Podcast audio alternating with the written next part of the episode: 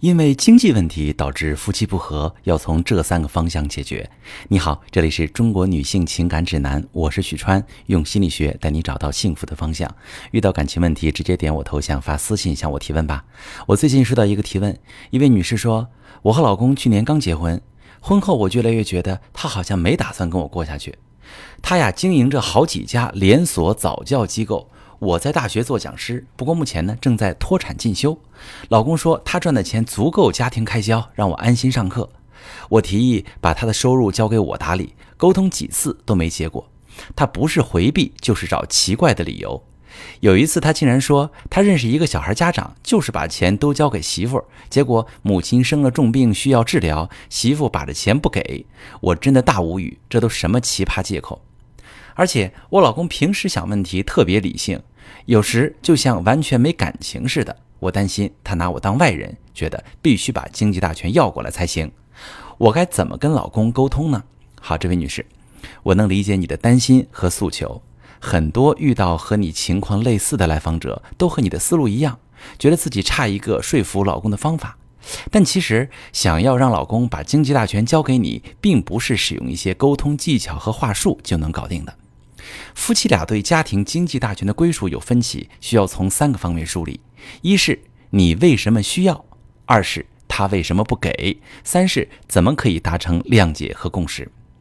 我先来说说你为什么需要老公交出经济大权。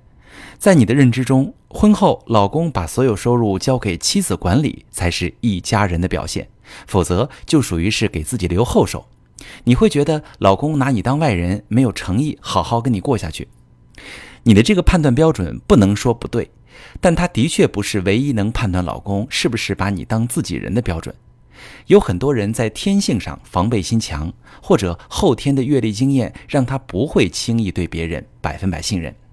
这类人在刚结婚时不愿把钱交给妻子管，不代表他不打算好好过，只能说明他需要时间去建立对妻子的充分信任。这时候，我们可以从其他方面去判断、佐证他是不是对婚姻投入。就拿你的情况来说，你老公愿意支持你脱产进修，这其实说明他把你俩看作一个整体，他把他的收入看作是家庭的整体收入。只要他的收入能应付家庭的正常生活开销，他就愿意支持你去学习。假如他真拿你当外人，没打算跟你好好过，他会让你自己去解决进修期间没有收入的问题。而且，很多和谐稳定的家庭其实也并不全是把钱交给妻子保管。很多夫妻把全部家庭收入交给理财能力强的一方管理，这是基于双方在长期相处中的充分信任。我们再来分析第二个方面：老公为什么不把钱交给你打理？其实从他给你的那个所谓的奇葩理由中就能看出来。你认为那就是一个可笑的借口，但是现实中真的有大量这类情况发生。一方长辈生了严重到无法治愈的疾病，如果治疗的话，就会出现人财两空的结果。那关于治还是不治，夫妻双方很可能会出现分歧。那这个时候，握着钱的一方就握着决策权，没有钱的一方就会陷入被动。你说你老公平时就是一个思考问题特别理性的人，那么他会想到这个问题一点也不出奇。你俩刚结婚没多久，信任是在一起经历中逐渐建立的。你俩一起经历的事情还太少，他没有办法推断出你在面临某些情况时会有怎样的决策。他不确信你能和他做出一致的决策，这很正常。那么想解决这个问题，你就不能只靠沟通技巧和话术。换一个立场想想，你觉得老公说出怎样的话术能说服你同意由他保留自己的收入呢？所以你现在需要的是建立一个解决这个问题的机制。那我要给你一个建议，首先，你们可以沟通消费观，说清楚在各种可以想到的情形下各自支配钱的态度是怎样的，看看哪里存在分歧，是不是可以通过讨论达成共识，让彼此心里有底。接下来，你们可以拟定一份家庭开支管理办法，相当于一个协议，里面可以约定好夫妻共同财产的管理办法。比如谁擅长理财，谁去运作用于投资那部分财产，谁有精力，谁负责管理日常开销啊，账户中划出一部分储蓄，专门用于应对各种紧急情况，或者给家庭成员购买重疾保险。其实夫妻间不只是钱怎么管，包括各种问题和矛盾分歧，沟通技巧都在其次，不可能只靠一套话术说服对方。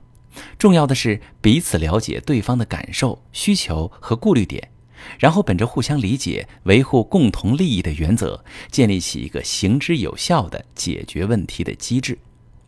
如果遇到问题只是互相揣测，彼此都想着用一套什么话能说服对方妥协，夫妻间就很难建立起信任。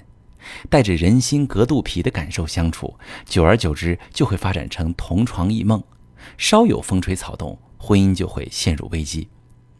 如果正在听节目的你，你和老公在经济问题上或者其他问题上存在难以解决的矛盾，已经伤害到夫妻感情，你不知道怎么应对，可以把你的情况发私信，详细跟我说说，我来帮你分析。我是许川。